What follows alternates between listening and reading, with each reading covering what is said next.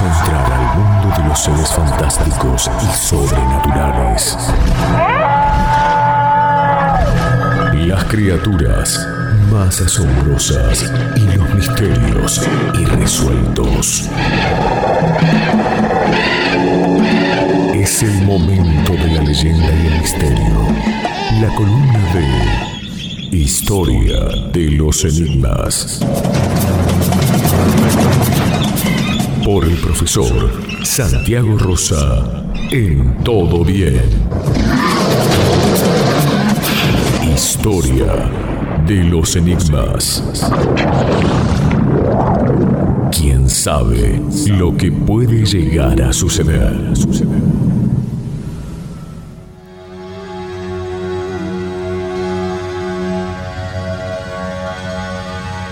Nadie, nadie sabe lo que puede llegar a suceder. ¿eh? Solo él, Santiago Rosa, ¿cómo andás? Bienvenido. ¿Qué tal, Diego, Majo, Daisy, Marito de la gente? Hoy vamos a hablar del tercer ojo, que es un tema que ya de por sí, eh, de todos los temas espirituales junto a Laura, no Laura, la mujer, sino el aura, es uno de los temas eh, espirituales más conocidos.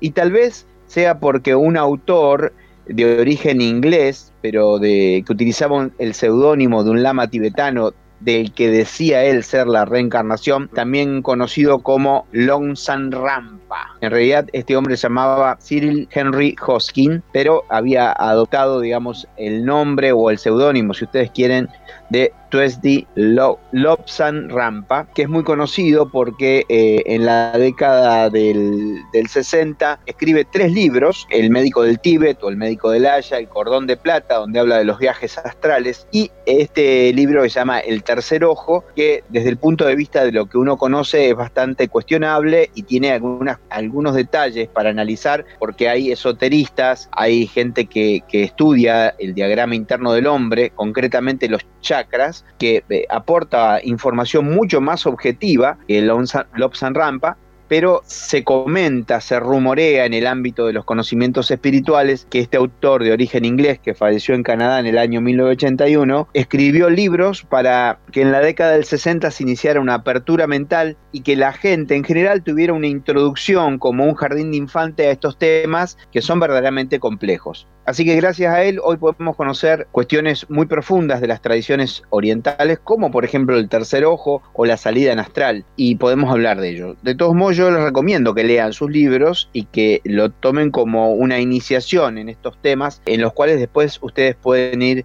avanzando. En otras columnas eh, hablaremos de autores que han profundizado mucho más, pero el tercer ojo es ese famoso puntito que ustedes cuando ven las películas de la India o cuando ven documentales sobre la India se dibujan en el entrecejo y que tienen muchas estatuas, imágenes, pinturas representaciones de la divinidad en un montón de culturas, porque es el ojo que le permitiría al hombre tener la capacidad de la visión espiritual. Nosotros tenemos dos ojos, ¿no? Dice por ahí una enseñanza de la sabiduría popular que Dios nos dio dos ojos y dos oídos y una sola boca para que mm, aprendamos a escuchar y a ver y a no hablar tanto, ¿no? Pero sin embargo, ese tercer ojo sería el ojo de la visión espiritual. ¿Qué significa el tercer ojo de la visión espiritual? Significa que hay un montón de cosas que nosotros podemos ver y hay cosas que escapan a nuestra percepción. Esto es muy simple. Por ejemplo, los rayos infrarrojos o los rayos ultravioletas, nosotros no lo podemos ver. Subimos a un ascensor y hay una serie de rayos que detectan nuestro paso y que activan las puertas del ascensor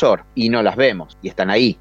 ¿verdad? Las ondas de radio que atraviesan una habitación tampoco las vemos, pero prendemos una radio y esa radio va a captar la onda. Entonces, si, si vos a alguien que no conoce la tecnología de la radiofonía le decís, bueno, el lugar donde estamos está siendo atravesado por un montón de ondas de radios de todo el mundo, la persona te va a tomar por loco, pero si vos encendés un radioreceptor y empezás a pasar el dial y vas captando cada una de esas ondas, se van a traducir en sonidos. Lo mismo, viste que. No es ninguna locura. Lo mismo, Santiago, viste que no, no recomiendan cuando uno se va a acostar dejar el celular en la mesita de luz con el wifi prendido, porque. Sí, señor. Eh, también ahí hay, hay ondas que, están activas durante toda la noche o todo momento que, el, que el wifi está prendido. De hecho, no debería haber en la habitación ni siquiera un aparato de televisión.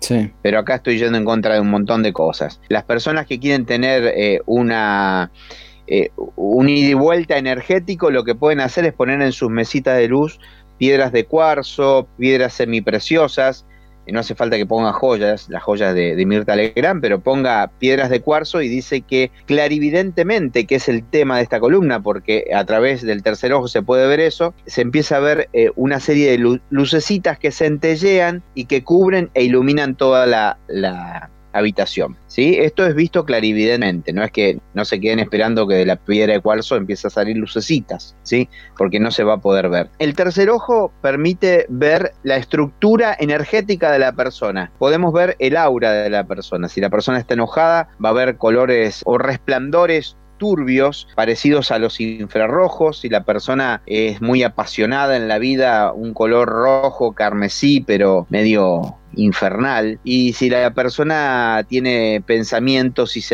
sentimientos eh, sublimes, se van a ver colores del mismo modo que eh, el, iris de la luz se descompone, ¿vieron cuando nosotros estamos regando el jardín o el sapito está y, lo atraviesa un rayo de luz que se ve un pequeño arco iris? Bueno, así se ve las personas iluminadas y que tienen determinada energía positiva. La capacidad limitada de nuestros ojos está demostrada por la ciencia. Lo que la ciencia no va a afirmar es que se puedan ver cosas eh, a través de ese tercer ojo que es la clarividencia. Físicamente no va a haber una, una cuestión que, marque que vos tenés eh, el tercer ojo abierto, que es, eh, ya, ya dijimos, en, en, la frente, en la región del entrecejo, pero la persona misma lo va a poder comprobar. Por eso esto se puede comprobar, pero no se puede demostrar. Cada uno lo puede comprobar por sí mismo, pero si alguien dice, a ver, demostrámelo, que yo abra mi tercer ojo también, no va a poder ser posible porque esto ocurre por por dos cuestiones. El tercer ojo se puede abrir porque la persona comienza un entrenamiento espiritual que requiere un trabajo interior, entre, entre tanto la, la meditación y una purificación. La segunda causa sería de personas que tienen eh, esa capacidad innata porque lo traen de otras vidas. ¿Y eso a veces se, atribuye solo a, las personas o, se puede atribuir también a los animales? Digo, los perros por ahí cuando se quedan viendo un punto que parece que mm. estuviesen viendo algo distinto o cuando empiezan a ladrar y no hay nadie, pero ellos como que ven algo. ¿Se les puede atribuir también? Sí, es correcto lo que decís, Diego, porque eh, los perros, los gatos, otros animales perciben, por supuesto, que por ejemplo, saben que los gatos en la oscuridad, por la característica de sus ojos, eh, por la presencia de, de, unas especies de conitos que existen en los ojos, pueden ver con muy poquita luz, porque la evolución eh, los ha desarrollado así, pero aparte perciben cosas que no son físicas, me explico. Por eso en el campo la gente dice que cuando el perro ladra, el perro ve el muerto. Quiere decir que ve el alma de una persona, igual que los gatos. Eh, es muy interesante. Ahora no se asusten si el gato en su casa empieza a mirar un punto fijo, porque esto suele ser así suele ser así. Julio Cortázar escribía en sus cuentos que eh, él creía que los gatos podían percibir eh, el punto de intersección de, la cuarta dimensión. Así que es interesante también analizar eh, el ojo como un símbolo, porque cuando se habla del tercer ojo, en realidad se habla del chakra frontal, al cual nos vamos a referir, pero digamos, entre los egipcios existe la tradición del ojo de Aurus o Horus, yo lo pronuncio Aurus porque dicen que esotéricamente se pronuncia así, pero si quieren lo pronuncio Horus para que no se eh, produzcan confusiones. Horus eh, con cabeza de halcón, por eso el, ojo de Horus tiene una semejanza entre el ojo humano y el halcón. Recordemos que para los egipcios el halcón era el alma. Horus era hijo de Osiris y Osiris era hermano de Set. Set y Osiris se pelearon. ¿Sí? al igual que Caín y Abel. Y Set lo mata a Osiris y la esposa de Osiris, Isis, para que Set no mate a su descendencia, porque lo que quería Set era que Osiris no tuviera un hijo, da luz a, Horus en secreto en una cueva. Horus cuando crece venga a su padre Osiris, pelea con Set, lo vence, lo derrota, pero en la guerra pierde un ojo y le queda un solo ojo. De ahí vamos también a encontrar una similitud con las tradiciones y los mitos de los vikingos o las tradiciones germánicas. A Odín también le falta un ojo. Odín tiene un solo ojo, que cuando hablamos de las runas, hablamos de que para que le entregaran las runas se tuvo que colgar cabeza abajo y tuvo que sacrificar un ojo. Curiosamente, en la Biblia hay un pasaje muy extraño que dice, si tu ojo es ocasión de pecar y te impide entrar al paraíso, arráncatelo. A ver, no lo van a tomar al pie de la letra, ¿no? Obviamente que no pero está hablando, después habla también, si tu mano es ocasión de pecar, córtala, o sea, si tenés dos manos y una peca y otra no, cortate la pecadora. O sea que, digamos que para pasar al mundo espiritual, no es que hay que, hay que mutilarse, sino que hay que salir de la dualidad. Por eso es que estas divinidades tienen un solo ojo, pero no estar complicando el asunto. No, no, no, no. se, eh, entiende, se entiende perfecto. Por otra parte, para los antiguos el ojo simbolizaba la capacidad de proyectar daño, porque cuando uno mira fijamente a una persona con envidia, le hace daño y ese es el famoso mal de ojo que curan algunas mujeres, básicamente. Cuando los chicos que tienen una, un aura demasiado débil, las personas los miran, los miran, los miran, los miran, después el chico anda con dolor de cabeza, dicen que eso es ah. el mal de ojo. Entonces lo llevan a, curar, a curar la ojeadura. Pero, es muy eh, antiguo esto. Sí, además hay mucha gente que lo cura a distancia, eh, con el nombre nada más y una, una oración es increíble. ¿eh? Ah, sí, ah, sí, sí, sí. Y yo doy fe de eso, ¿eh? Doy fe porque a mí me han curado a distancia los nervios. ¿Viste cuando la gente en los galpones de empaque dicen que a veces se les mancaba una mano por hacer un movimiento, digamos, medio brusco o estar todo el día envolviendo manzanas? O como se te decía, ¿se te recalcó la muñeca? Sí. ¿Te habrá pasado? Sí, sí. O se te cruzan los nervios del... Entonces, eh, al lado de mi casa, en Rosario, había una señora llamada Mari que te ponía un vasito de agua y adentro tiraba un puñadito de arroz. Y cuando los arroces se cruzaban, los granitos de arroz se cruzaban, ella te decía, tenés cinco nervios juntos, ponele. Después te los curo. Y ella hacía oraciones y te curaba. Así de simple, se te iba en el transcurso del día y uno hacía la prueba de lastimarse para ver si, si, si, si la mente podía ir contra eso y toda la incredulidad del niño, pero si no te hacías curar, eso te, te duraba semanas a veces. Porque el poder de la oración es, es, es enorme. Dicen que el poder del mal es como tratar de empujar una carga de una, de una carretilla cuesta arriba el poder del bien es cuesta abajo, o sea, se va multiplicando. No obstante, el poder del mal llega. Para los eh, turcos, por ejemplo, se llama el ojo de turco. Nosotros le decimos a los árabes indistintamente turcos, pero no, no, no, hablamos de los turcos. Pero estos son los turcos de Turquía y los griegos eh, utilizan un talismán, un amuleto que a lo mejor eh, Daisy o Majo lo, lo pueden haber visto como un adorno, que es un ojo con una pupila azul celeste. No sé si lo han visto, chicas, alguna vez en las decoraciones de la ropa hindú o algo parecido. Sí, sí, yo lo he visto. ¿Cómo el, otro que ¿Mm? tiene arabescos? Eh, hay uno que tiene arabesco que es la mano de Fátima. La manito. Que, que incluye, que incluye ese, a ese ojo también, que es para la protección. Eh, y los eh, antiguos egipcios ponían el ojo de, de Horus, lo ponían entre los vendajes de las momias y en los alrededores de las de, las tumbas para protegerlos y, para guiarlos. Entonces esos ojos eh, cumplían la función de, guiar a la persona al más allá y también de proteger a los vivos contra cualquier maleficio. Em, es muy interesante eh, porque después pasa el cristianismo y eh, el billete del dólar, si ustedes, yo hace mucho que no veo uno, pero el billete del dólar tiene una representación que viene de la masonería, porque los masones son parte de los que fundaron esa gran potencia. El triángulo. Eh, se ve arriba de una pirámide, un ojo adentro de un triángulo. Bueno, ese es un símbolo que en realidad es cristiano, porque el triángulo significa la Trinidad.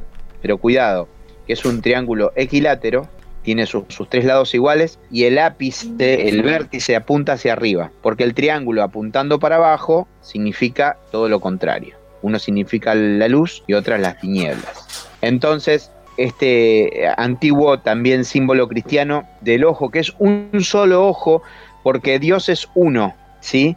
Es trino y es uno. Es Padre, Hijo, Espíritu Santo, pero a la vez es uno. Y lo toma también la masonería, porque en los templos masónicos se ve el triángulo y el ojo, y alrededor de ese triángulo se ven rayos que refulgen. Y eso es lo que aparece en el símbolo del dólar. Es interesante. Bueno, los budistas también tienen los ojos del Buda puestos en sus construcciones en cada una de las direcciones, norte, sur, este y oeste, porque los ojos de Dios tienen una omnisciencia, quiere decir, todo lo conocen y una omnividencia, que todo lo ven y en todas las direcciones, pero los indostanes hablaban del tercer ojo, y con esto vamos redondeando la columna porque a lo mejor hay preguntas, el tercer ojo al que se referían los hindúes es un chakra que se llama ajna en sánscrito, que es uno de los tantos chakras que hay en el cuerpo. ¿Ustedes alguna vez le les preguntaron, o si yo les pregunto, ¿cuántos chakras tenemos? ¿Qué me dirían? Creo, que cuatro. Si pudieran aproximar un cuatro, dice Diego. Siete. Siete. Siete dicen Majo y Daisy. ¿Quién ganó? Ah, las chicas, como siempre. Vamos. Eh, Vamos, Majo. Lo que pasa que la- yo, yo las otras, yo las otras tres la hice negocio inmobiliario, viste, con las chacras. Lo loteó. Claro, Entonces claro, dejé, me tre- imagino. dejé cuatro. Me imagino. Bueno, en realidad se habla de eh, siete chakras principales eh, que van desde el chakra de la piñal, que en realidad ese eh, ahí es el desarrollo de la polividencia. Está el chakra frontal, tenemos un chakra en la región de la laringe, tenemos un chakra en la parte del plexo solar, tenemos un chakra en los órganos sexuales, tanto del hombre como la mujer. eh, y hay un chakra que, que figura, digamos, como eh, en la parte que corresponde al coxis, pero que está en una región que se llama el perineo, eh, que otro día vamos a explicar, porque ponernos a explicar en dónde está el perineo nos va a complicar la cosa. Les aseguro que es así. Obviamente que los pueblos indostánicos no tienen los prejuicios sexuales que nosotros tenemos, porque para ellos el, curo, el, el- el cuerpo no es, algo, no es algo impuro, sino que eh, justamente es algo que nos, eh, que, que nos sirve como habitáculo del alma. Sí, ya sé dónde está el perineo. Ahí creo que lo nombraste donde está el Está el por ahí, perineo. está por ahí, está por ahí. Está por ahí. Ya que hizo un acto fallido, vamos a decir que está eh, entre el entre el ano y los órganos sexuales. Ahí donde ¿Sí? no da el sol, decía un Eh, amigo mío. A donde absolutamente no da el sol. Ahí está el, el perineo. Aparte de esos siete chakras, tenemos chakras secundarios y en realidad tenemos 144 mil chakras. Es mucho, ¿no? Hola. Son centros energéticos que nosotros Claro. no los podemos ver. Y yo les recomiendo que huyan de aquellas personas que... Uy, ahora me los voy a tirar todo encima, pero... A ver, lo voy a decir de otra manera. Yo no recurriría a personas que te alinean los chakras. Sí, porque te dicen, eh, los chakras están desalineados, qué sé yo. Hay muchas terapias, hay muchas cosas que se ofrecen, si a alguien le sirve, utilícenla, pero en realidad los chakras, dicen los indostanes, se despiertan con determinados sonidos, sonidos que se llaman mantras. ¿Sí? Sonidos que eh, de alguna u otra manera ayudan a que esos chakras se empiecen a despertar, ¿ok? No es que se van a despertar por esto, porque en el libro de Long San Rampa hablan de una operación que él le hacen, y yo he escuchado de gente que hasta se ha abierto, se ha puesto una piedra ahí, espera, o se da golpes ahí, no tiene sentido. Hay que practicar una técnica que yo se las voy a decir, que es terriblemente sencilla, y uno preferiría que las técnicas que le enseñan sean más complejas, pero es, es así de sencilla, tiene que vocalizar la letra I, la vocal I, durante una hora. Inhalando y exhalando. Y. No, no, así finito no, Diego, porque vas a, vas a despertar otras curiosidades. No sé si ese I lo hizo Diego. Es I. ¿Se entiende? Hay que Sí, sí. prolongar La, la letra, la vocal I, hasta que uno se queda con el último aire de la exhalación. Después inhala y eso lo practican durante una hora, nueve días seguidos y van a tener, por, por supuesto, algún destello a una capacidad de clarividencia, que Bien. siempre es de acuerdo al desarrollo espiritual de la persona. Eh, Daisy, si te parece, repasamos los mensajes de- del WhatsApp. Escucho al profe sobre Laura. Yo solía ver al contorno blanco de las personas constantemente cuando las miraba. ¿Eso es el aura? Bueno, sí, eh, yo agradezco de paso el llamado de cada uno de los oyentes. En realidad uno empieza a ver eso, ese contorno que es la, energía, pero hay, hay, un montón de cosas que tienen que ver con ilusiones ópticas. Uno cuando comienza a avanzar en esto va a diferenciar lo que son las ilusiones ópticas de la clarividencia. Eh, por acá nos escriben que leyeron el tercer ojo de Lobsang Rampa, en el año 1973 o 1975 aproximadamente, dice el oyente que le cambió la vida, escribe Gabriel, y además... acota que este autor fue un inglés que nunca salió de Inglaterra y nunca vivió ni conoció el Tíbet, pero leí todos sus libros, dice.